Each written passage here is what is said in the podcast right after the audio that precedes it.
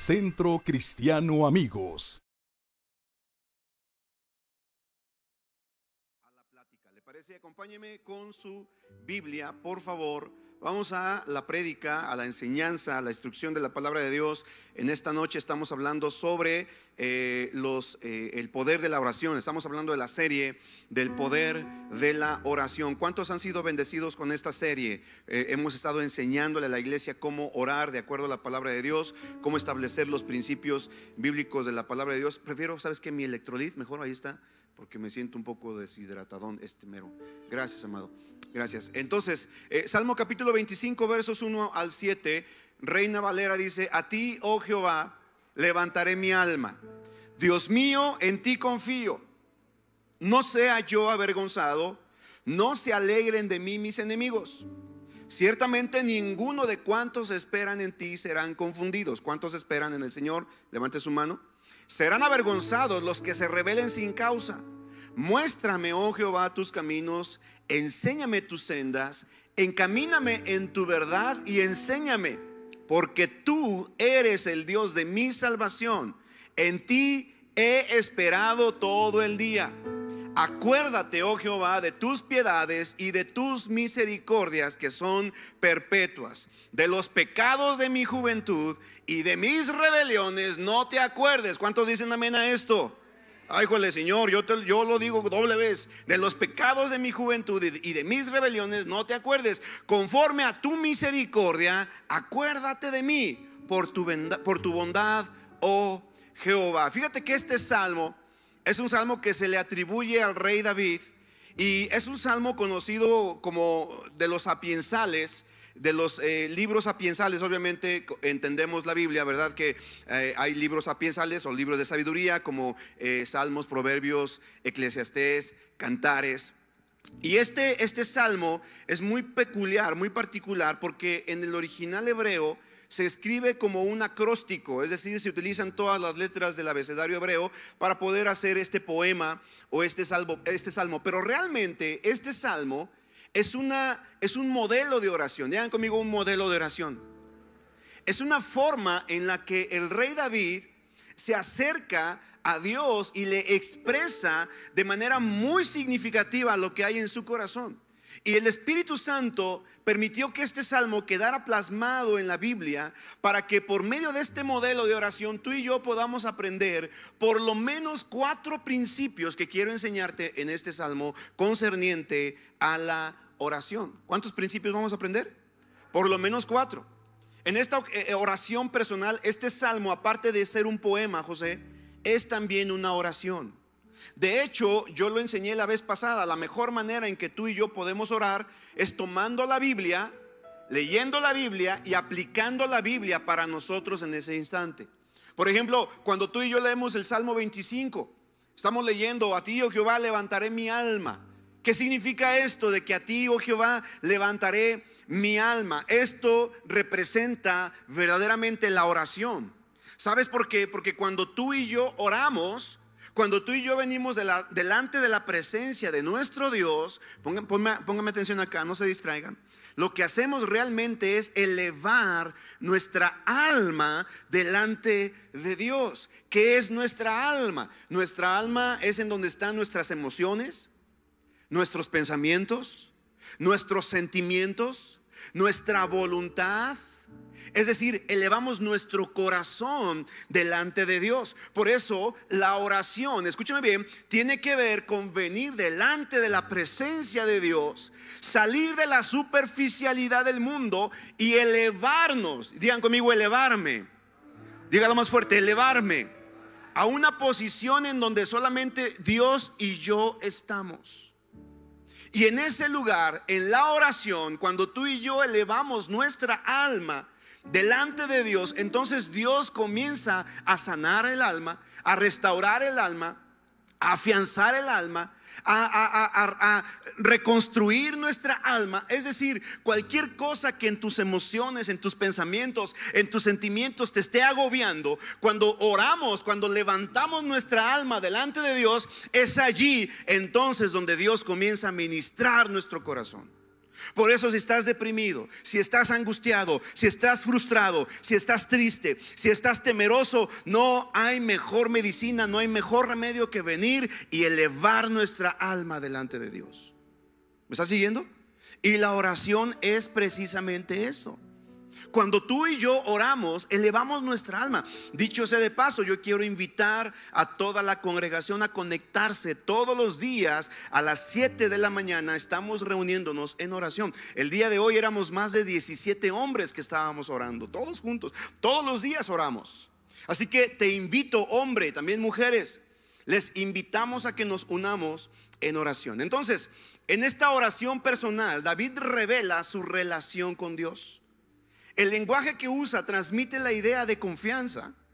David en este salmo está transmitiendo la idea de seguridad. Está transmitiendo la, idea de integridad. Está transmitiendo la idea de alegría, de disposición y de claridad mental. Déjame decirte que cuando tú y yo oramos, salimos de la presencia de Dios, entonces nuestros pensamientos se aclaran.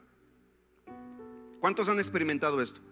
Estabas abrumado, Estabas cansado, estabas confundido, estabas distraído, probablemente había algo que te atormentaba en tu mente, pero cuando vienes y elevas tu alma en oración delante de Dios, al momento de salir de su presencia, sales bien relajado, sales descansado, sales sabiendo que has elevado tu alma delante de papá y que Dios tiene la respuesta a tu necesidad. ¿Cuántos han experimentado este tipo de paz? La Biblia dice que la paz que sobrepasa todo entendimiento guarda nuestros pensamientos y nuestros corazones hasta el día de Jesucristo. Es por eso que David se detiene por un momento en el camino.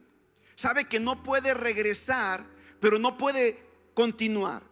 Hay momentos en tu vida, amada familia, en donde sabes que no puedes ir en retroceso, pero también sabes que si no haces ese alto en la presencia de Dios, en ese camino en el que andas, si no haces un alto no puedes seguir avanzando.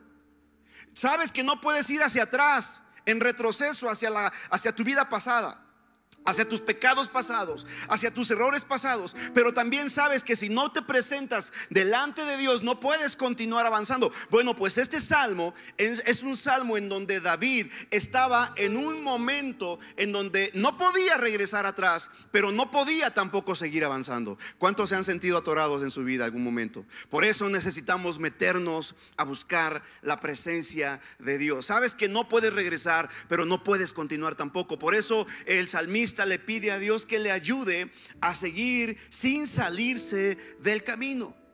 Ahora, al reflexionar en la oración que hace David en este salmo, quiero enseñarte por lo menos cuatro verdades o cuatro principios sobre la oración. Número uno, cuando tú y yo oramos, lo primero que es importante entender es que debemos saber en qué dirección buscar ayuda.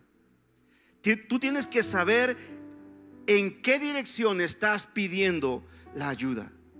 Dice la Biblia, Salmo 25, 1, a ti, oh Jehová, levantaré mi alma. A ti, oh Señor, levantaré mi alma. De esta manera poética, David está enfatizando que viene no con eh, sus subordinados, no con sus líderes, no con su esposa eh, o con sus consejeros, sino que viene delante de Dios antes de que tú y yo ah, podamos salir y buscar el consejo de alguien, vengamos a buscar el consejo de Dios. Porque el consejo de Dios es el más sabio y el más importante para nuestra vida. Entonces David sabía en dónde encontrar ayuda. Él deseaba estar en la presencia de su Dios porque dependía totalmente de Dios. Lo vemos en otro salmo, el Salmo 86, verso 4, que dice, alegra el alma de tu siervo porque a ti, oh Señor, levanto mi alma. Y en el Salmo 143, verso 8 dice, hazme oír por la mañana tu misericordia porque en ti he confiado. Hazme saber el camino por donde ande porque a ti elevo mi alma. Entonces, lo primero que tú y yo tenemos que entender, el primer punto de la oración, es saber a quién acudir, en qué dirección buscamos ayuda. Mira, el humanista mira solamente los recursos humanos disponibles. Aquella persona que dice, no necesito de Dios, no necesito de los hermanos, no necesito de las oraciones de nadie, yo solo puedo. Bueno, pues él solamente busca dentro de sí a ver qué recurso disponible hay para poder salir adelante. ¿Cuántos saben que dentro de nosotros no hay recursos suficientes para salir adelante? ¿Cuántos ya se dieron cuenta que dentro de ti no hay recurso suficiente para que puedas prosperar? ¿Cuántos ya se dieron cuenta de eso? ¿Cuántos reconocen que necesitan la ayuda de Dios? Yo lo reconozco. Todos los días de mi vida reconozco que necesito la ayuda de Dios. Cuando una persona dice, no necesito a Dios, entonces está dependiendo del mismo. Y esto es idolatría. ¿Cómo se llama esto? porque ha sacado del centro de su corazón a Dios y se ha puesto él mismo. Esto es lo que enseña el humanismo. El humanismo es idolatría pura porque el humanismo te dice, tú eres el arquitecto de tu propio destino. El humanismo te dice, saca el campeón que hay dentro de ti. El humanismo te dice, tú eres la persona más importante en este mundo. El humanismo te dice que tú eres lo máximo.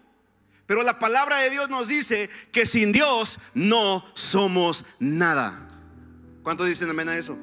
Por eso necesitamos reconocer que, que, Dios es el recurso inagotable para nuestras vidas. ¿Alguien puede decir amén?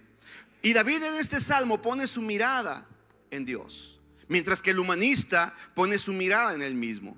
El humanista se cree capaz de todo, cree que no necesita a Dios, en tanto que un hijo de Dios inmediatamente mira a Dios el hombre de oración sabe que las bendiciones de Dios no son opcionales, son una necesidad. Entonces, primer principio encontramos aquí, la oración es levantar mi corazón delante de Dios. La oración tiene que ver con levantar mi corazón o tu corazón delante de Dios. Ahora, la oración no es mover a Dios hacia nosotros. Escúchame bien. Cuando tú y yo oramos, no tratamos de que Dios se mueva hacia nosotros, sino de que nosotros nos movamos hacia Dios. ¿Me estás siguiendo? Cuando tú y yo oramos, debemos de seguir la voluntad de Dios. No es de que Dios haga lo que queremos, sino de que nosotros hagamos lo que Él quiere. ¿Está conmigo? ¿Cuántas veces tú y yo le hemos pedido al Señor que haga cosas que no están dentro de su voluntad?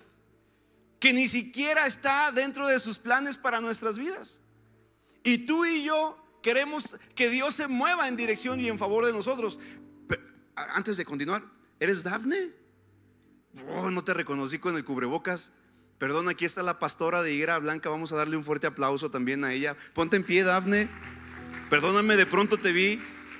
Ella está junto con Iván pastoreando. ¿Cómo está la iglesia en Higuera Blanca? Vamos bien, ¿verdad? Ahí veo los reportes. En verdad, ya pronto vamos a ir a visitarlos. ¿Cuántos nos acompañan a Higuera Blanca a verlo? Ay, si todos quieren ir, ¿verdad? Playitas, arenita, coco ahí bien rico. Pero bueno, Dafne, bienvenida. Perdóname, perdóname mi, mi distracción. No me había dado cuenta que eras tu hija. Bienvenida. ¿En qué estaba?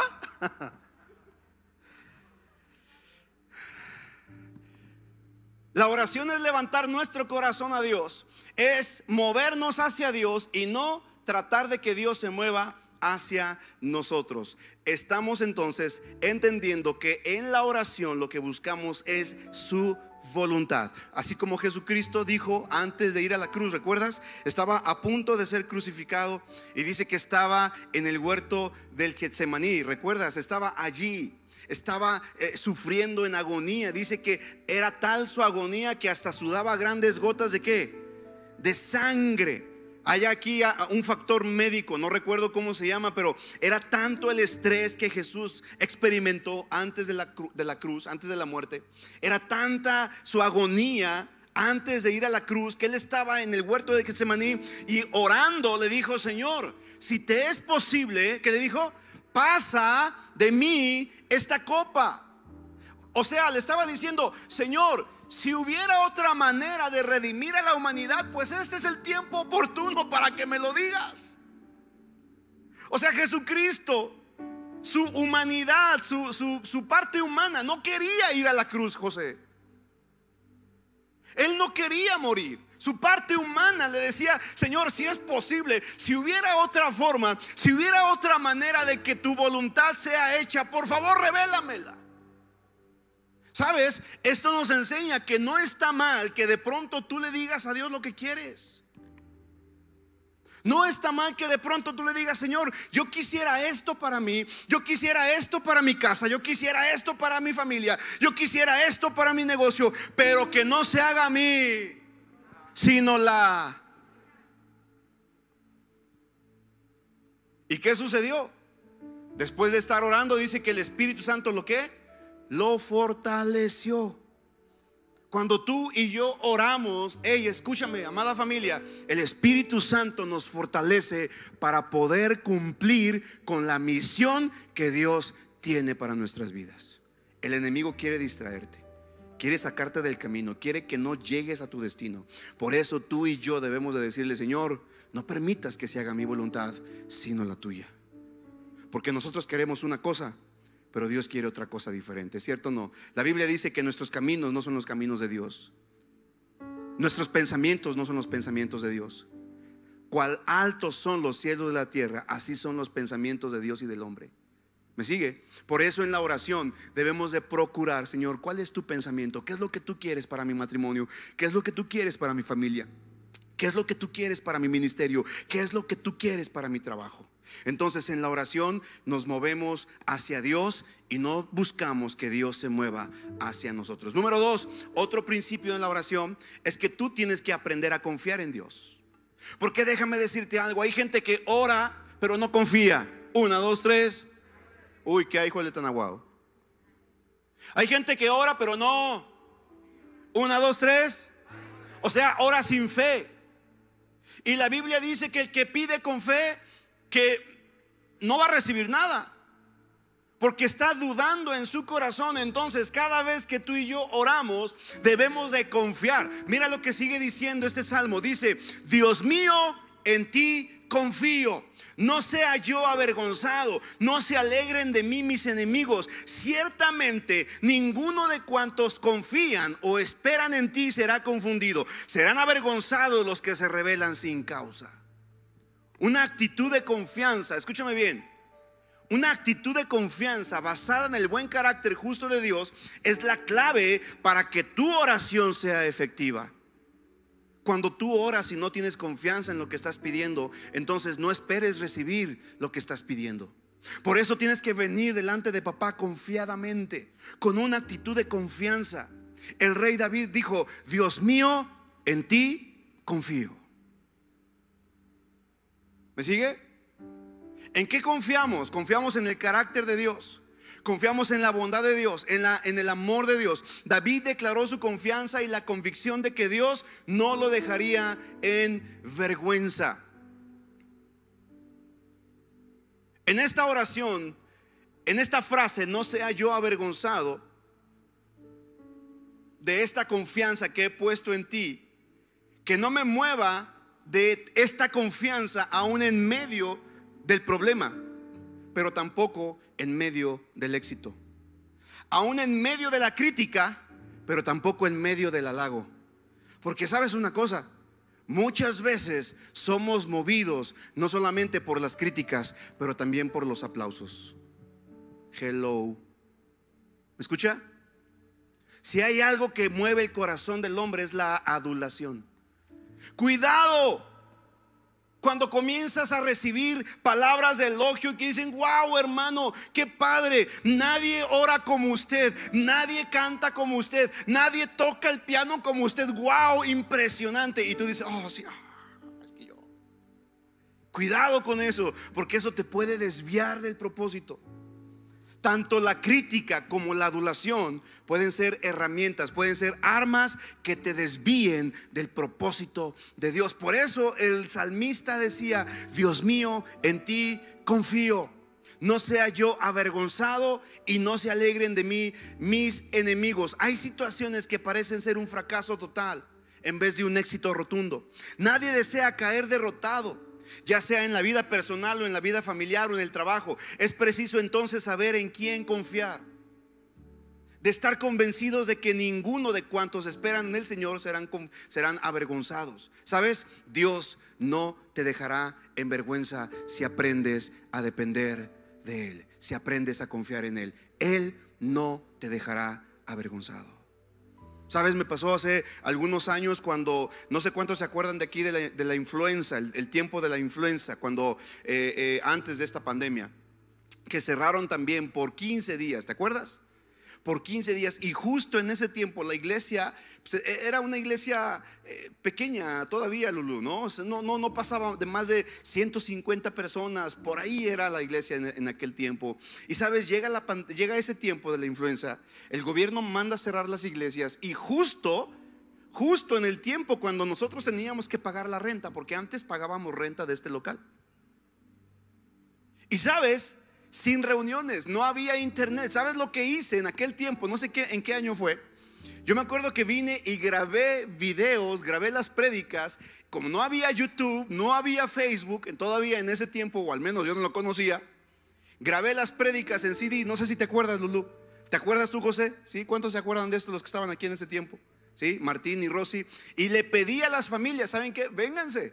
Vénganse por su disco para que usted lo vea, eh, vea la alabanza, escuche la prédica en su casa. No teníamos modo de transmitir para que la iglesia pudiera escuchar la palabra. Y tampoco había modo para que la iglesia depositara sus diezmos y ofrendas. Yo le decía, venga por su disco y si puede, deje su ofrenda. No venga sin eh, nada, traiga su diezmo, pero obviamente, pues imagínense. Y recuerdo que esa, e, en ese mes, en ese tiempo, yo tenía que pagar la renta. Y estuve en mi oficina tentado para hablarle al dueño del local y decirle, ¿sabes qué, hermanito? Pues este mes no te voy a pagar. Nunca te he quedado mal y, Dios sabe que desde que empezamos a rentar, cuando rentábamos, siendo Lulu, nunca quedamos a deber una sola renta al casero, al dueño de este terreno, cuando era el dueño. Y recuerdo que estuve a punto, a punto de llamarle por teléfono al dueño.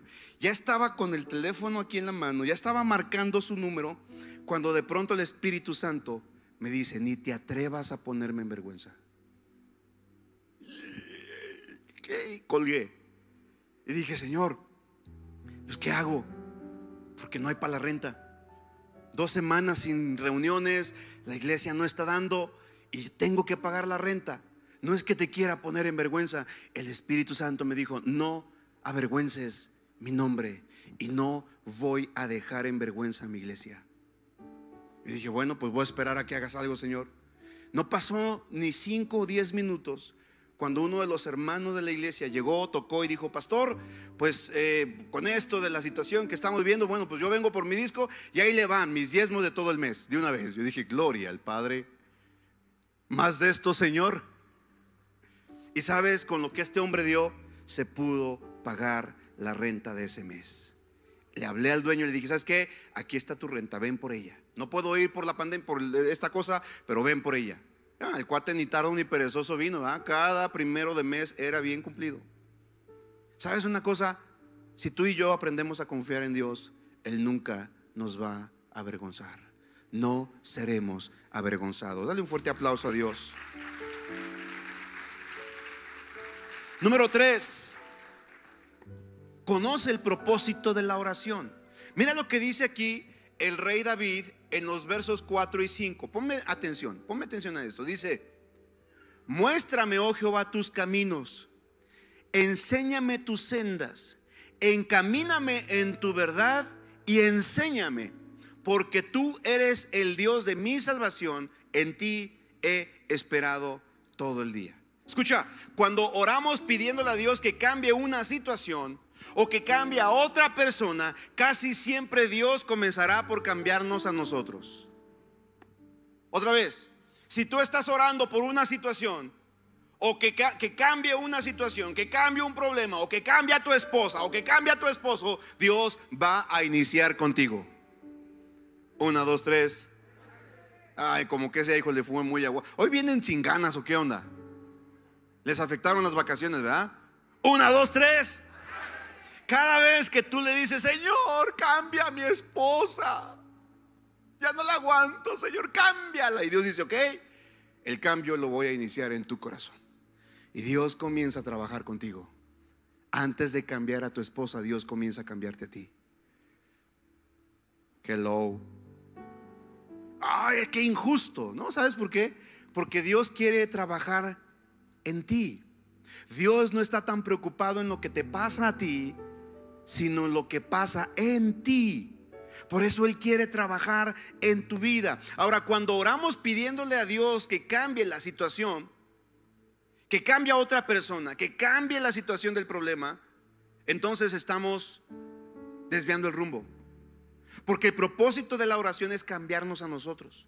La petición más grande que tenía David era que Dios le mostrara, que Dios le enseñara, le encaminara por tus caminos, por sus sendas, por su verdad. Esto revela el corazón de un hombre que desea conocer el propósito, los designios de Dios para su vida, sujetarse a sus preceptos, ver cumplidas sus promesas y sus pactos. Ahora entendamos, cuando dice, muéstrame tus caminos, le está diciendo David a Dios, pongo mis actitudes bajo tu control. ¿Cuáles son tus actitudes que tienen que estar bajo el control de Dios? Cuando el creyente se determina así, el camino se hace seguro, aunque parezcan o aparezcan tropiezos. Dios cumplirá sus propósitos en nosotros. Pedirle al Señor que nos muestre sus caminos es pedirle al Señor que nos ayude a tomar buena actitud con todo lo que acontece a nuestro alrededor. Decirle, Señor, que sea tu voluntad en mi vida. Dice número dos, enséñame tus sendas. Es decir, prepárame para conocer tu verdad. Prepárame para conocer tu verdad. Ahora quiero decir algo que va a ser muy muy difícil de digerir tal vez para algunos, pero es la verdad. Escucha, ponme atención. Aprender sin disciplina no puede ser totalmente efectivo. Otra vez, aprender sin disciplina no puede ser totalmente efectivo. Y aprender sin experiencia no puede ser plenamente apreciado. ¿Estás comprendiendo? Si aprendes sin disciplina, no será efectivo. Eh, como músico, por ejemplo, y Eric me va a dar la razón, de nada me sirve, de nada me sirve conocer todas las escalas del piano si no soy disciplinado en estudiarlas todos los días.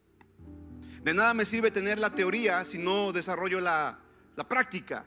No sé si me, si me, estoy explicando. Pero para que sea un buen pianista o un buen músico, yo necesito ser disciplinado. ¿Me sigues? Ahora, tú tienes, tú tienes que aprender disciplina en las áreas de tu vida. Tenemos que aprender a disciplinarnos en el tiempo de la oración. Si oras cada vez que te acuerdas o si oras nada más por los alimentos, déjame decirte que no encontrarás mucho éxito en tus oraciones. Necesitas ser una persona que constantemente lleve una vida de oración. Ahora, si aprendes sin experiencia, entonces no lo vas a apreciar. No vas a disfrutar el proceso. Por eso cuando David le decía, enséñame en, tu verdad, enséñame, encamíname en tu verdad, le estaba diciendo, Señor, yo quiero poner mi confianza en ti, saber que lo que tú tienes para mí es mucho mejor de lo que yo puedo imaginarme para mí. ¿Está conmigo? Cuando la oración te cambia, cambias tus actitudes. Ese es el propósito de la oración. David conocía el propósito de la oración. Y número cuatro, ¿cuál es el fundamento de la oración? Ya te lo hablé la semana pasada, el fundamento de la oración es nuestro Señor Jesucristo, la resurrección de Jesucristo de entre los muertos. Pero aquí en el Salmo capítulo 25, versos 6 y 7, dice, acuérdate, oh Jehová, de tus piedades y de tus misericordias que son perpetuas, de los pecados de mi juventud y de mis rebeliones, no te acuerdes conforme a tu misericordia. Escucha esto, David no se acercó a Dios basado en su propia grandeza o en sus propios éxitos sino que vino delante de Él conforme a su misericordia conforme a su bondad. Tú no puedes venir delante de Dios diciendo, Señor, pues yo soy el pastor de la iglesia, así que escúchame. No.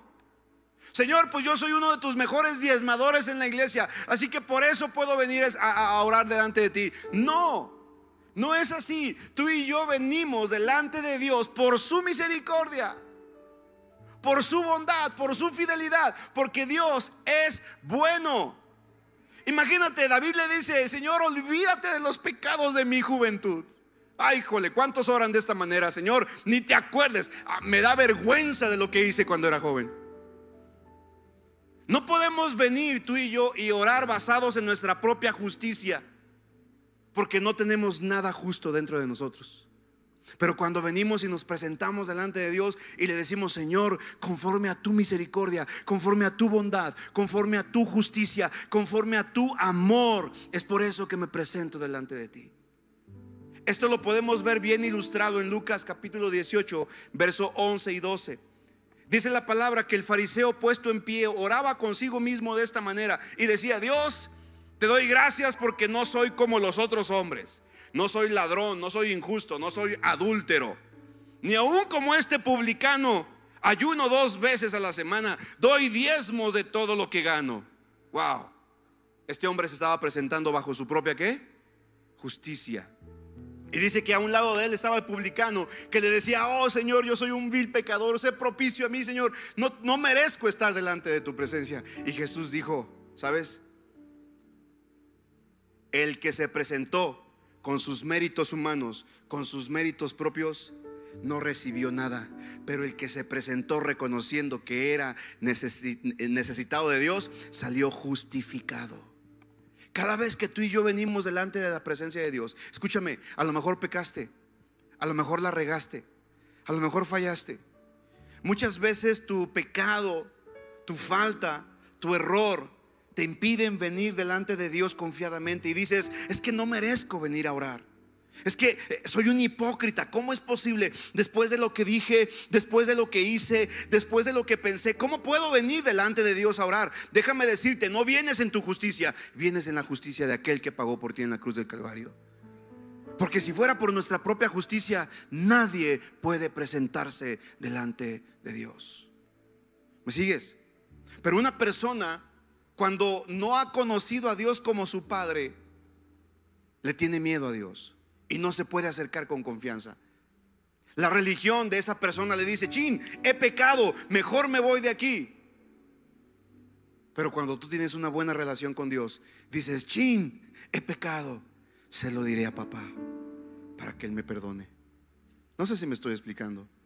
Muchas veces tú y yo pensamos que nuestra justicia es la base para nuestras oraciones, pero no es así. Es la justicia de Dios el fundamento para nuestras oraciones.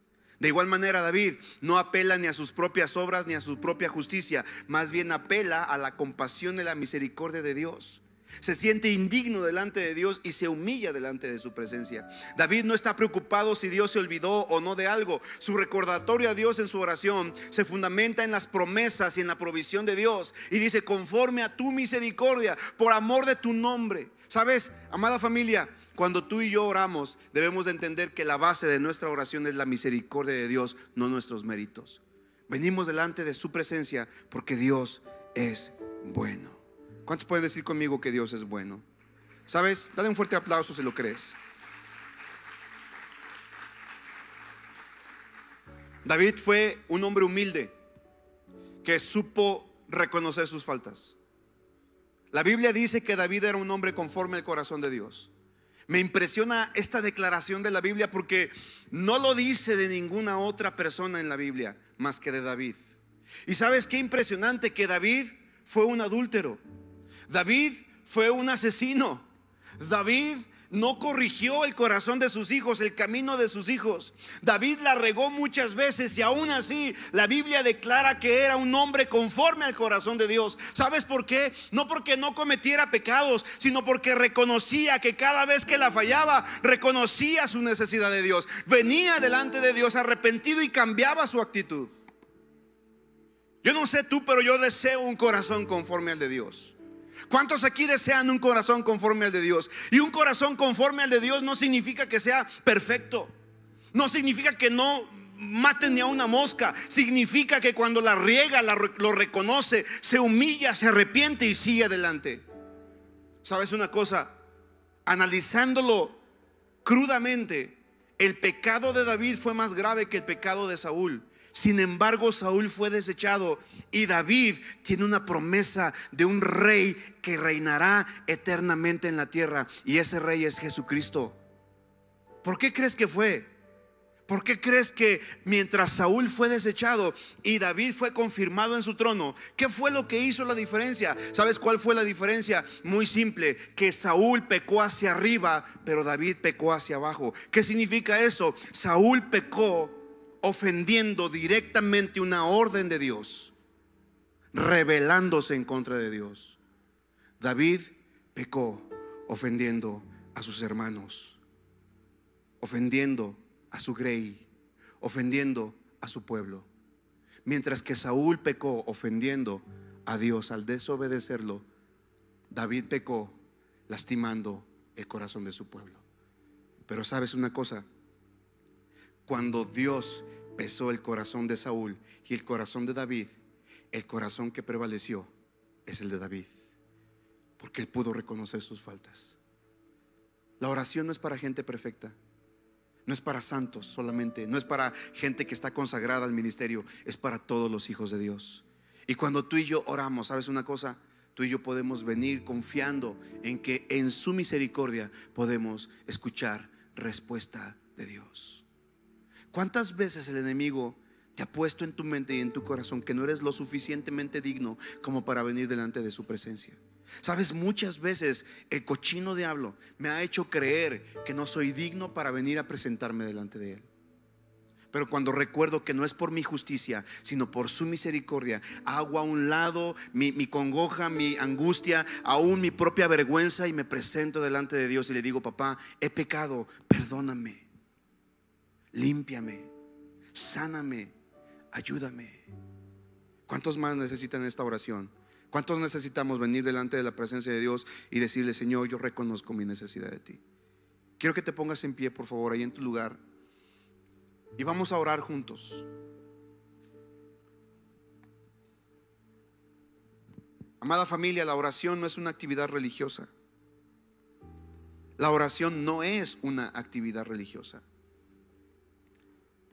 La oración es el sustento para nuestra fe es el oxígeno para nuestra vida espiritual. La oración es lo que nos mantiene activos en el reino. La oración es lo que nos va a ayudar a continuar en el camino correcto. Quiero que hagamos esta oración, nuestra oración. Salmo 25. Dile conmigo, Señor, muéstrame tus caminos. Enséñame tus veredas. Encamíname en tu verdad. Y enséñame.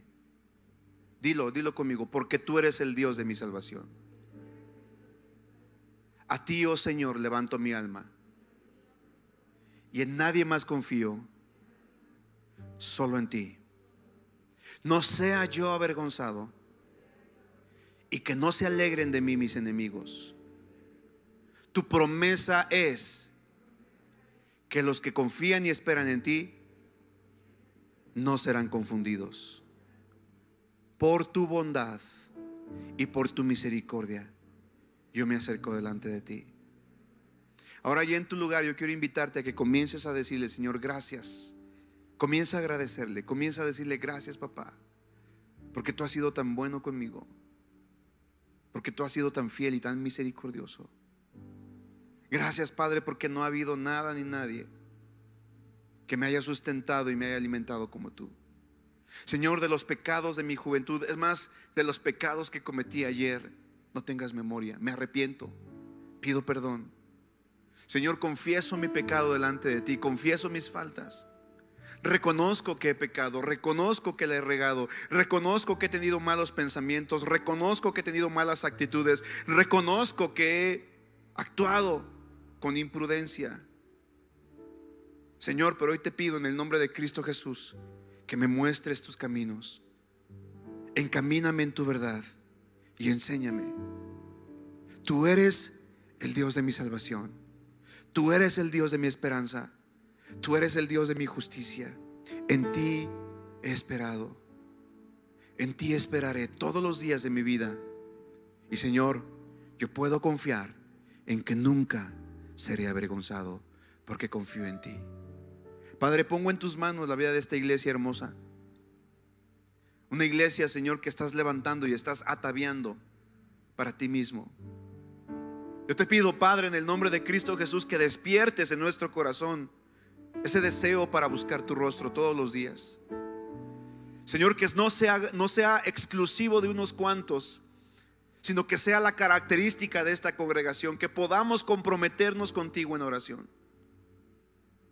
En el nombre de Cristo Jesús rompe, Señor, todo paradigma, toda estructura mental, todo prejuicio religioso o carnal. Y ayúdanos, Padre, para tener una comunión contigo por medio de la oración.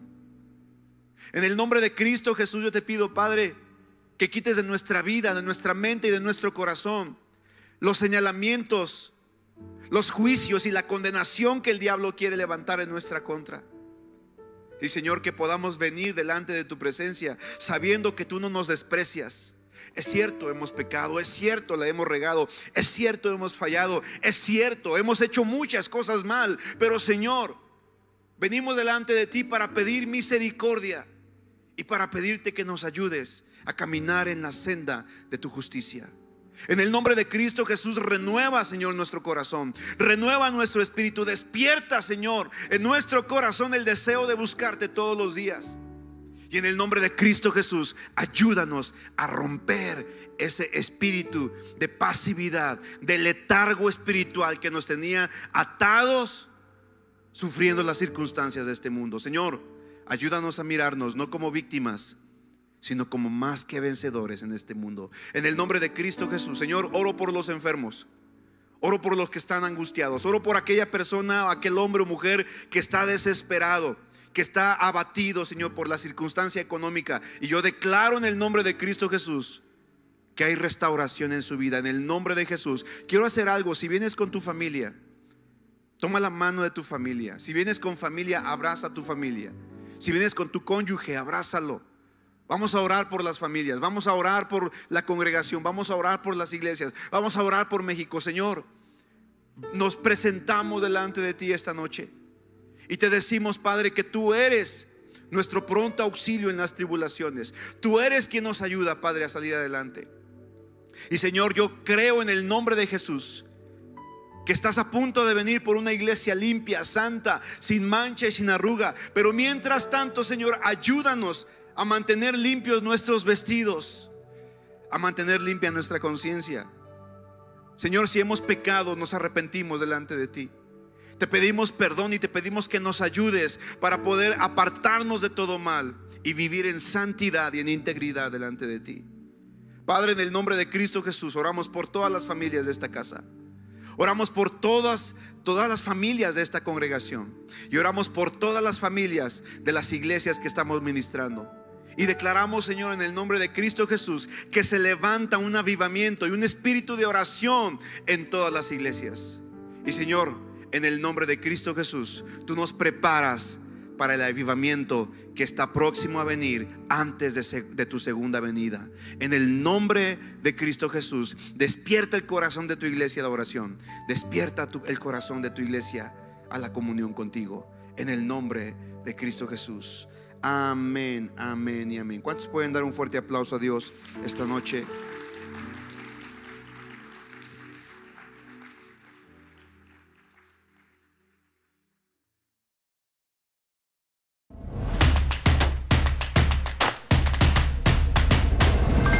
Centro Cristiano Amigos.